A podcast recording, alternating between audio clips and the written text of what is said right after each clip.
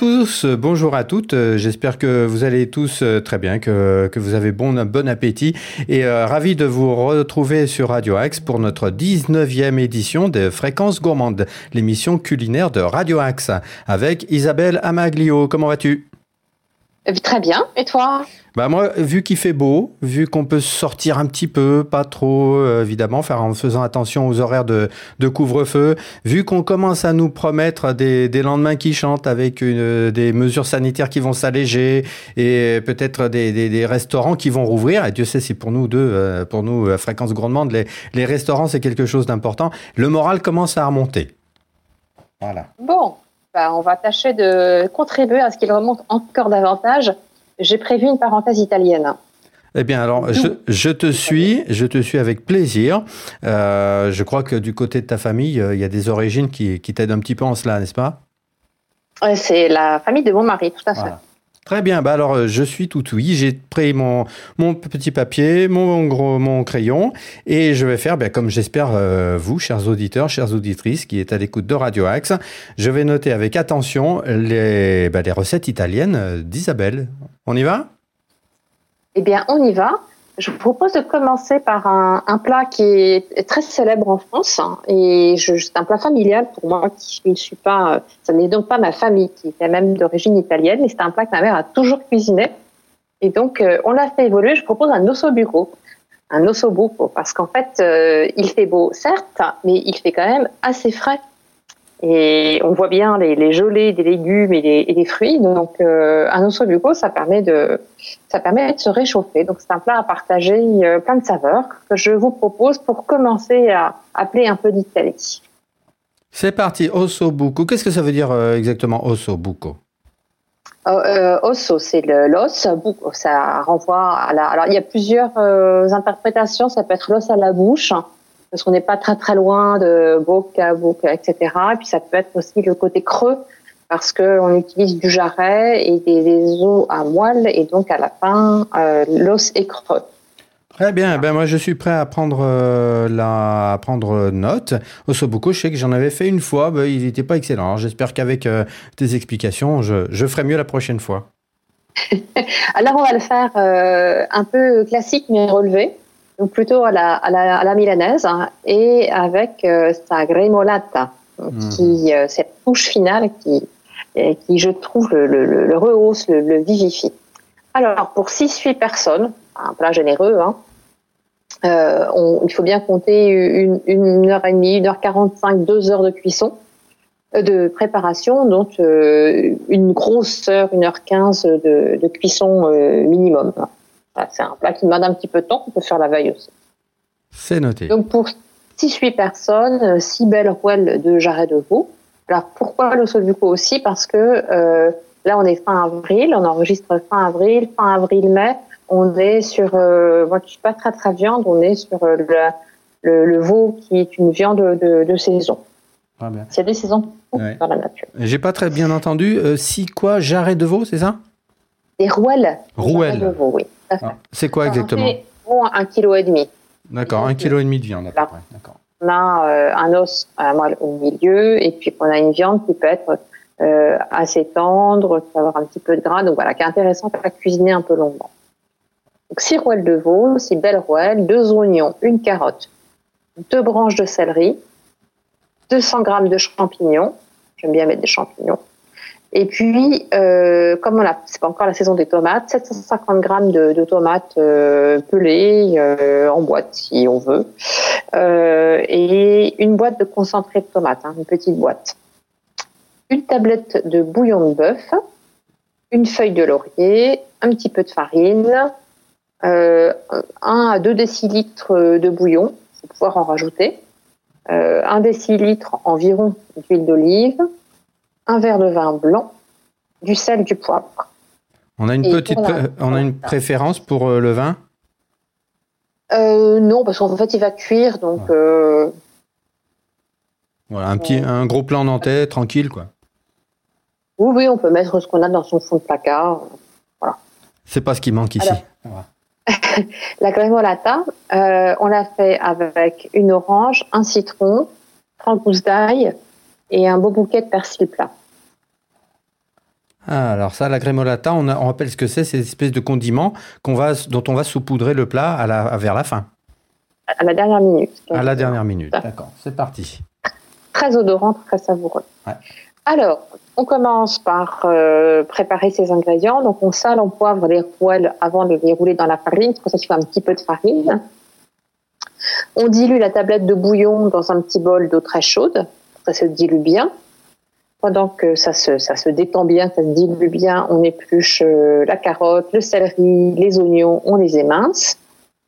Et puis euh, ben là, on a à peu près euh, tout prêt. Hein. On enlève, on tapote un petit peu gentiment l'excédent de farine de la viande, parce que l'idée c'est pas d'avoir beaucoup de farine. C'est une jolie couleur, ça passe une carapace, après ça lira un peu la sauce. On nettoie, on coupe les champignons en fonction de leur grosseur, en deux ou en quatre. Mhm. Une fois que ça c'est fait, on fait chauffer l'huile euh, dans la dans un faitout. On y fait revenir euh, les morceaux de viande sous toutes les faces. On les met de côté. Ensuite, on fait dorer l'oignon dans le, le, même gras et le même jus. On y ajoute les tomates euh, coupées et on fait fondre le tout gentiment en recouvrant d'un couvercle. Et c'est là, s'il n'y a pas assez de jus, qu'on va pouvoir ajouter la petite boîte de concentré de tomates pour, euh, pour, donner un petit peu de, un peu plus de goût à tout ça. Une fois que tout est bien mélangé, bien fondu, c'est là qu'on ajoute euh, le pain blanc. On sale, on poivre, on ajoute la feuille de laurier. C'est fort le laurier, donc une seule feuille ça suffit. Ah oui. Pour le pour le laurier, moi je coupe la feuille en deux. Est-ce que ça, je crois que ça ça ça exhale un petit peu plus le, le parfum du laurier?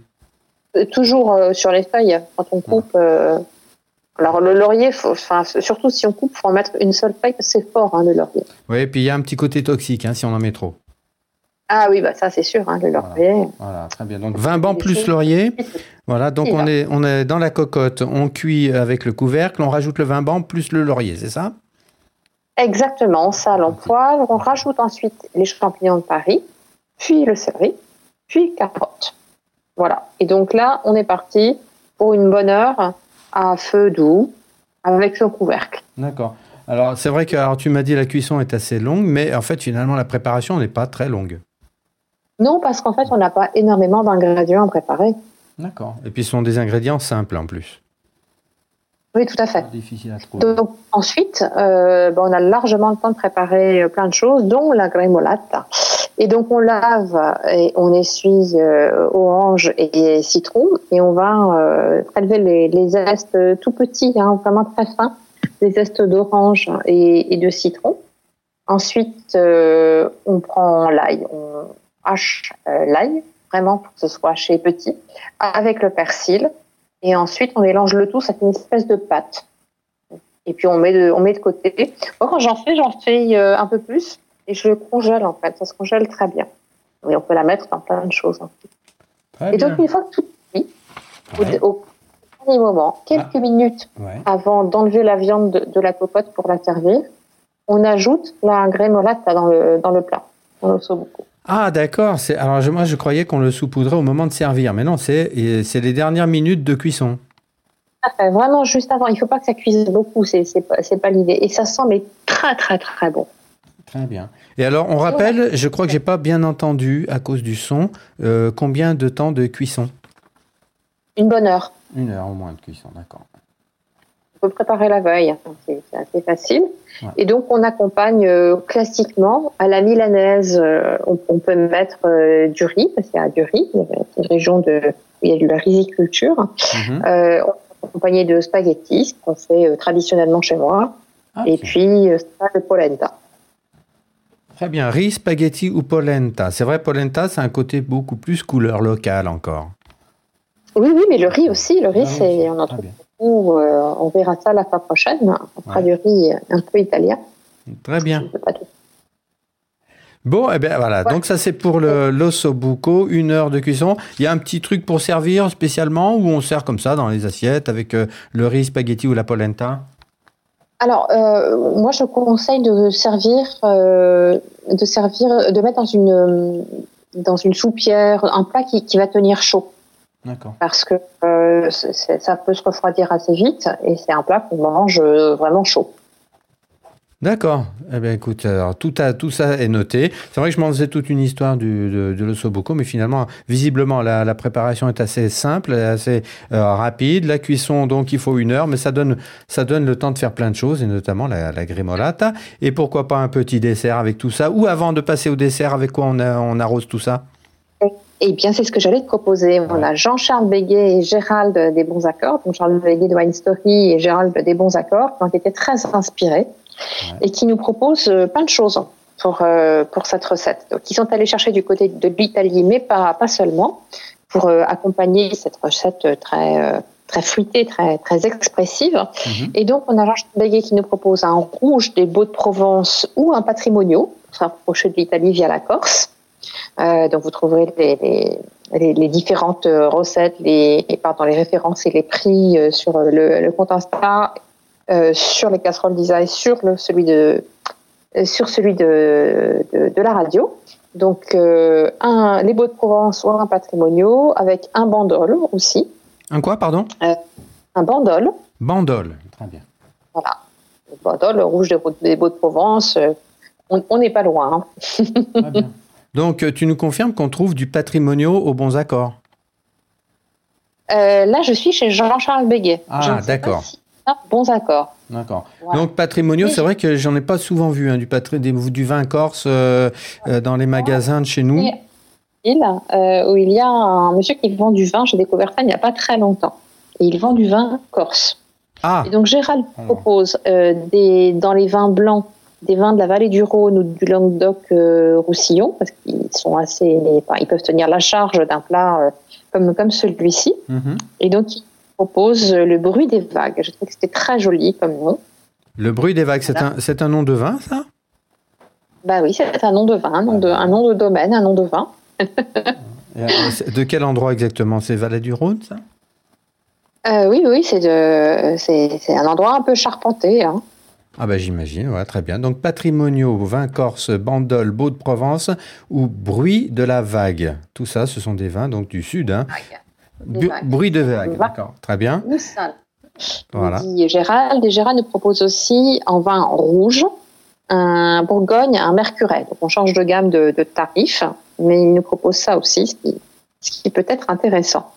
Bon, eh ben on a une, un sacré choix avec tout ça. Hein Exactement, euh, merci à eux encore une fois. Voilà, et puis alors dès qu'on pourra retourner à notre studio, hein, on ne se privera pas de faire des émissions à plusieurs quand même. Ce sera sympa d'échanger un petit peu euh, sur les thèmes de la cuisine, du vin, etc. Parce que je rappelle à nos auditeurs que nous sommes toujours en situation d'une de, de, forme de, de, confinement, c'est-à-dire qu'on ne peut pas aller au studio. On est en train de, bricoler nos émissions avec Skype. Alors pardon déjà pour les, pour les qualités sonores qui ne sont pas toujours, toujours euh, parfaites, qui ne valent pas en tout cas l'excellente le, le, qualité qu'on peut avoir euh, quand on fait de la radio euh, directement au studio. Donc euh, c'était la première recette pour aujourd'hui, pour cette 19e émission. C'était l'osso bucco, arrosé de plusieurs vins, évidemment. Et alors, oui. On a plusieurs propositions, effectivement. Voilà. Et donc pour avec, euh, pour aller avec, je vous propose de, euh, de rester dans la note de la fin de l'hiver et des agrumes, parce qu'on n'est pas encore super riche en. On a les premières fraises, mais euh, voilà, pour les desserts, on va attendre euh, d'avoir des fraises qui soient plus nombreuses, plus abordables, etc. Euh, et donc, je vous proposerai des fraises plus tard, mais là, je vous propose de rester dans les agrumes. On a les derniers gros agrumes, euh, ça dure un peu tout l'hiver, et je vous propose un de mes agrumes préférés, un pamplemousse rose. Et donc, je vous propose euh, une tarte crémeuse au pamplemousse rose. Tarte crémeuse au pamplemousse rose. Je ne sais pas du tout ce que c'est qu'une tarte crémeuse. Je vois à peu près ce que c'est le pamplemousse rose, mais j'ai hâte de découvrir ça à vos crayons, à vos petits euh, calepins. Et euh, ben, c'est parti pour, euh, pour oui. prendre en note, en prendre en dictée le, la recette de la tarte crémeuse au pamplemousse rose. Alors, pour faire la, la pâte, une pâte un peu sucrée, je vous propose le mélange de 200 g de farine, 120 g de beurre, 175 g pardon, de sucre glace, 20 g de poudre d'amande, un œuf et un petit peu de vanille liquide. Ça, c'est pour la pâte. Ouais. Pour la poudre oui. d'amande, combien de poudre d'amande, pardon? Euh, de 20 grammes, pardon. 20, de poudre voilà, 20 grammes de poudre d'amande et, euh, j'ai pas entendu la fin, désolé. Une cuillerée à café de vanille liquide. vanille liquide, une cuillère à café. C'est parti. Et donc, ensuite, euh, pour le crémeux lui-même, deux pamplemousses roses, 150 g de beurre ramolli, 150 g de sucre, 4 œufs, deux feuilles de gélatine, pas quelque chose que j'utilise beaucoup, euh, et je, suggère euh, de se munir de petites billes de meringue ou de chantilly. Ah. Voilà. Très bien, bah c'est noté, chantilly. C'est parti. Donc on commence par la pâte. On mélange le beurre avec le sucre glace, la poudre d'amande et la vanille jusqu'à avoir une pâte homogène. Et quand c'est le cas, on y incorpore la farine et l'œuf. Et ensuite, on étale en un disque régulier. On place euh, le tout sous un film ou sous des tapis en silicone et au frais pendant au moins trois heures pour pouvoir bien la travailler derrière. Ça, ça, va, ça va se détacher, ça va s'effriter, ça va coller au doigt. ça, ne va pas, ça va pas être extraordinaire. Donc, la pâte, 3 heures au frigo. Mm. Très bien, c'est noté. Quand on attaque proprement dit, on commence par faire ramollir la gélatine dans un bol euh, d'eau froide. Moi, je mets ça souvent dans une assiette creuse. Pendant que ça absorbe l'eau froide, euh, on, bat les œufs avec le sucre jusqu'à avoir un mélange qui va blanchir. Et puis, quand c'est le cas, euh, on zeste les, les pamplemousses et on récupère leur jus. On verse ce jus dans une casserole. On ajoute le beurre euh, en morceaux, le beurre ramolli en morceaux, on fait chauffer à feu doux. Et euh, quand ça a bien pris, on ajoute le mélange, on avait fait blanchir et mousser le mélange œuf et sucre, et on continue la cuisson à feu doux sans cesser de mélanger. Le mélange va un peu épaissir. D'accord. C'est le but du et quand il a commencé à épaissir, qu'il est un peu épais, faut pas que ce soit non plus du ciment, hein, quand il a commencé à bien épaissir, parce qu'il va continuer à épaissir après, on ajoute les zestes, la gélatine essorée, et on fouette tout, parce qu'il faut vraiment que la gélatine euh, s'incorpore partout, on fouette vigoureusement, et ensuite on laisse refroidir le tout ensemble. Et donc euh, pour épaissir, ça prend à peu près combien de temps de cuisson? Bon, non, ça dépend de, ça dépend de la température extérieure, enfin de s'il fait très chaud, ça dépend. Il hmm. faut vraiment regarder là, il n'y a pas de, ça dépend des ingrédients, ça dépend du, feu auquel on le met. et surtout, et surtout, il ne faut pas cesser de touiller. Hein. Oui, il faut avoir le nez dessus. Voilà. Ça dure pas très longtemps, donc voilà, faut avoir le nez dessus parce qu'après ça peut, ça peut vite euh, être une, comme une crème pâtissière très épaisse en bloc. On préchauffe le four à 160 en feu doux. Et pendant que le four chauffe, on pèle le pamplemousse à vif, donc on enlève tout ce qu'on a, tout ce qu'on a laissé, et on récupère les segments, donc les, tranches, en enlevant le plus possible les petites peaux. C'est pour ça que c'est bien de peler à vif avant. D'accord. Et là, on fait cuire à blanc le disque de pâte. On met sur une, une plaque pendant 20 euh, minutes au four à 160 avec des pois dessus. Avec, pardon, quoi, quoi dessus? Moi, j'ai une chaîne à pâtisserie. C'est comme une chaîne euh, avec des, boules en inox. Ma belle-mère met des haricots secs. Chacun met ce qu'il ah. veut. Des, des pour le faire cuire à blanc. Comme ça, la pâte va monter. Elle va gonfler. Voilà. Et donc, on laisse, euh, on laisse cuire euh, à blanc 20 minutes. On laisse refroidir. Et quand c'est refroidi, ça, ça va évidemment pas perdre à notre crémeux si on fait chaud. On commence le montage. On met la crème au pamplemousse donc, euh, soit à la cuillère, soit dans une poche à douille, chacun fait comme, comme il le veut, en essayant de former des petits tas, des petites boules. Mmh. C'est plus facile à la douille pour avoir des petites boules régulières, mais franchement, on peut le faire aussi avec des, cuillères et, une petite louche. On intercale des segments de pamplemousse euh, entre, et puis ensuite, on met des petites touches de chantilly ou des petites billes de meringue et c'est prêt. Je dis, on n'a pas terminé puisqu'on ah. a Jean Béguet et Gérald ah, qui nous ont proposer des accords pour le dessert. Jean-Charles Becquy nous propose sa, botte secrète de limoncello pour bien aller avec euh, la mer du, pomelo. Mhm. Euh, et pour un vin français, un, il nous propose un gaillac. Et Gérald nous propose un muscade rivesaltes, voilà, frais, ou euh, carrément un côte de Provence blanc, de la Bastide des Deux Lunes, vous dit-il. J'avoue que tu vois, mon, choix, ce sera direct muscade de Rivesaltes. J'adore ça. Ah, c'est Voilà. Euh, donc, euh, Mais voilà, là, franchement, on est au complet. Euh, ossobuco et une tarte crémeuse au pamplemousse. Voilà, ça c'était le menu d'aujourd'hui avec Isabelle. On reviendra sur le résumé euh, complet de ces petites, de ces deux recettes en fin d'émission. Et tout de suite, eh bien, on part pour ma petite chronique euh, grain de sel, n'est-ce pas? Et oui, avec plaisir. C'est parti. Trois sujets pour cette chronique grain de sel d'aujourd'hui. Trois sujets pour vous présenter trois livres. Alors le premier porte un nom très équivoque, un titre très évocateur. Ça s'appelle Les plats préférés des dictateurs. Alors imaginez-vous que vous ayez eu à recevoir chez vous des gens aussi sympathiques qu'un certain euh, Ceausescu, un certain Staline ou qu'un certain Hitler.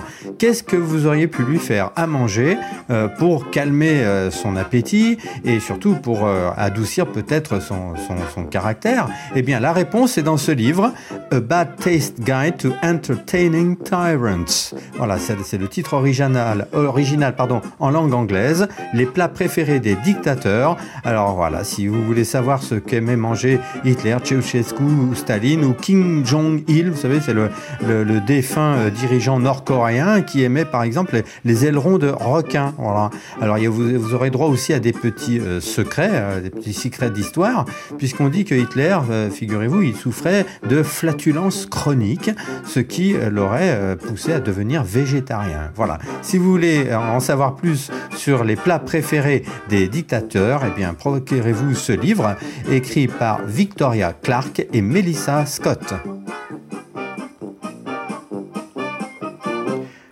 Un autre livre qui est beaucoup plus sympathique euh, d'aspect d'ailleurs, euh, qui s'appelle Good Junk Food euh, le sous-titre est Manger sans culpabiliser. Alors de quoi s'agit-il? Il, s'agit tout simplement de vous permettre de confectionner chez vous des articles de fast-food, hein, de, restauration rapide. En ce moment, euh, vu que les fast-foods sont fermés, eh bien, on essaie de, se, faire plaisir comme on peut. Alors évidemment, on peut faire le click and collect, hein, aller passer euh, ses commandes chez McDo ou ailleurs, mais on peut aussi, grâce à ce livre, se préparer soi-même ses panini, ses nuggets de poulet ou encore ses de dinde. Voilà, ça s'appelle Good Junk Food, manger sans culpabiliser. 176 pages pour vous euh, aider à confectionner des recettes de restauration rapide, mais également des conseils pratiques pour réduire les graisses et les sucres superflus. Good Junk Food, manger sans culpabiliser de Julie Schwab et David Nouet aux éditions Flammarion.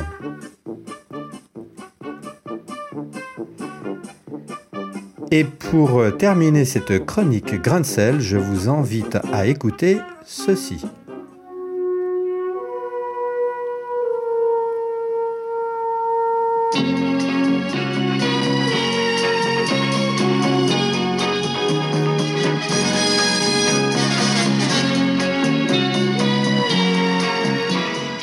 Alors je suis sûr que cette musique vous dit quelque chose, surtout si vous avez à peu près mon âge et si vous êtes comme moi, hein, un peu fan des, des séries américaines des années 70-80.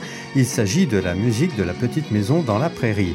Alors pourquoi est-ce que je vous fais écouter ce générique-là? Qu'est-ce que ça a à voir avec euh, la cuisine et, la bonne bouffe? Eh bien tout simplement parce qu'il y a quelques années, on m'a offert un, livre qui est très très intéressant et qui s'appelle euh, La petite maison dans la prairie, mon livre de cuisine. Et il se trouve que ce, livre a été écrit par une des actrices euh, du tournage de, cette euh, série. Il s'agissait donc de Melissa Gilbert qui jouait le rôle de Laura Ingalls. Alors, elle a écrit un livre, hein, Mon livre de cuisine. C'est un souvenir de tournage en 80 recettes. Il s'agit également d'un album photo des, de, certains, de certains épisodes hein, qui ont été tournés en décor naturel. Vous verrez les, les des photos des, des acteurs au moment du tournage et surtout bien vous, vous découvrirez euh, les recettes de Madame Ingalls, qui euh, dans le film est une très très très bonne cuisinière. Voilà, si vous voulez apprendre à, fabriquer les, biscuits traditionnels à la mélasse ou la fameuse tarte aux pommes de Caroline Ingalls, et si vous voulez en même temps feuilleter l'album photo hein, de cette euh, de tournage de cette série mémorable, hein, dont le tournage a commencé en 1974 pour s'achever en 1982, eh bien, essayez de vous procurer donc la petite maison dans la mon livre de cuisine par Melissa Gilbert aux, éditions La Martinière.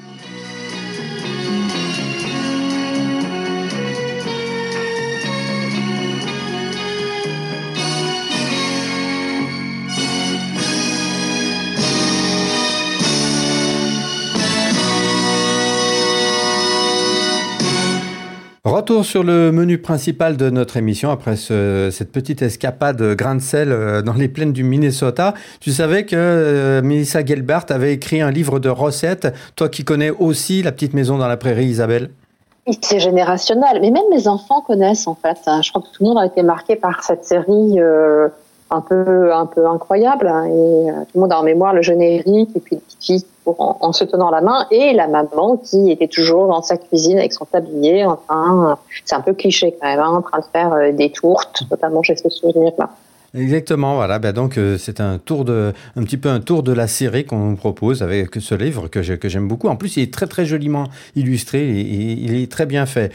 Bon, on retrouve nos, notre menu principal euh, de l'émission d'aujourd'hui, une 19e émission des fréquences gourmandes, ossobuco et euh, tarte crémeuse au pamplemousse. C'est parti pour un petit résumé express de ces deux recettes.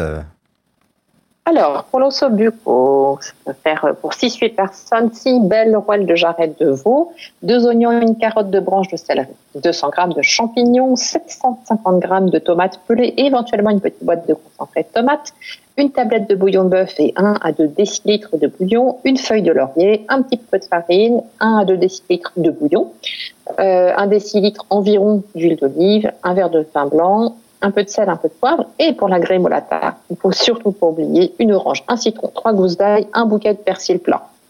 On commence par préparer les ingrédients. Donc, euh, on épluche, on lave, on émince. On sale, on poivre les rouelles, on les roule rapidement dans la farine en, enlevant l'excédent de, farine. On coupe les champignons après les avoir lavés et ensuite on met euh, la matière grasse dans le faitout. On y fait revenir rapidement pour les dorer sous tous les angles les morceaux de viande on les réserve. Ensuite, on fait dorer euh, les oignons avec les tomates, on fait fondre l'intégralité. Et s'il n'y a pas assez de jus, on met la petite boîte de concentré. Une fois que tout est bien fondu, on ajoute le vin blanc, on sale, on poivre, on met la feuille de laurier, les champignons, le céleri, la carotte. On remet les morceaux de viande et on recouvre euh, le faitout du et on le laisse tranquille à cuire à feu doux pendant une heure. Pendant ce temps-là, on prépare la grémolata on, lave, on essuie, on zeste orange et citron vraiment très très finement.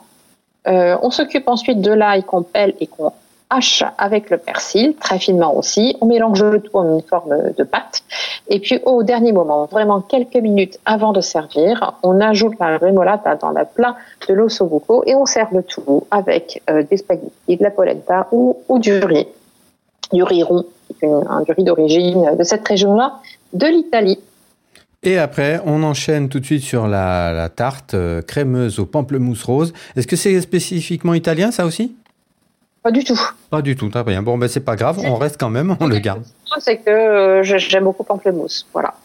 Donc, euh, pour que quatre, euh, même six personnes, hein, hein, très gourmand là, il hein, euh, faut préparer la pâte à l'avance au moins trois heures et sans ça, ça va assez vite.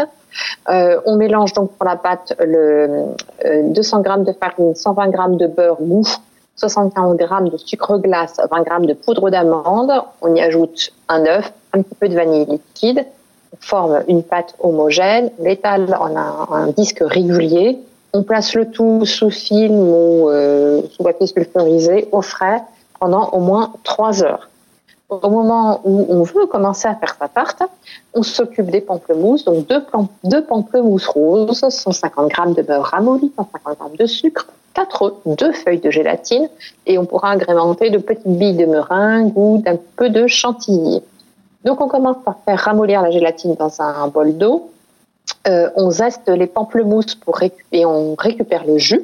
On verse ce jus dans une casserole, on ajoute le beurre en morceaux, on fait chauffer un peu doux. Ensuite, on bat les œufs et le sucre jusqu'à ce que le mélange blanchisse et on ajoute ce mélange euh, à ce qu'on vient de faire cuire dans la casserole. On continue la casserole à feu doux, on ne la quitte pas des yeux parce que ça va commencer à épaissir, c'est le but du jeu. quand ça commence à épaissir, on ajoute les zestes, la gélatine essorée on fouette vigoureusement pour tout bien mélanger et ensuite on laisse tranquille refroidir. On met le chou en préchauffe à 160 degrés, désolé ma langue a fourché. Mmh. Pendant ce temps, euh, pendant qu'il chauffe et que le reste refroidit, on pèle le pamplemousse à vif pour récupérer les tranches, les segments sans les petites peaux. On fait cuire à blanc le disque de pâte pendant 20 minutes. On le laisse refroidir et quand tout est bien froid, on commence le montage. La crème au pamplemousse soit à la poche à douce, soit avec deux cuillères, en formant des petites boules. On intercale joliment, comme on en a envie, les segments de pamplemousse. Et puis ensuite, des petites billes de meringue ou, un petit peu de chantilly en petites touches sur l'ensemble et c'est terminé, on peut passer à la table. J'ai l'impression que c'est une jolie symphonie de couleurs aussi qui doit s'additionner les unes aux autres. Ah, voilà. Bon, et eh bien merci pour ces deux recettes, euh, évidemment très appétissantes. Hein. Euh, il, me, il, me, reste un petit peu, euh, de, pas mal de recettes à, que tu nous as expliquées à, à faire en famille. On se retrouve bientôt pour d'autres aventures culinaires. Exactement, on restera dans l'Italie. Eh ben, ce sera avec plaisir. Euh, encore un petit mot pour nos auditeurs. Euh, si vous n'avez pas eu le temps de tout bien noter, sachez que Isabelle édite de très très jolies fiches euh, qui sont publiées sur le site de Radio Axe, en tout cas accessibles sur un onglet spécifiquement réservé aux recettes de fréquence gourmande. On se retrouve bientôt, Isabelle? Et oui, sans, sans problème. Rendez-vous dans 15 jours. C'est parti, bonne quinzaine à tous et surtout bon appétit.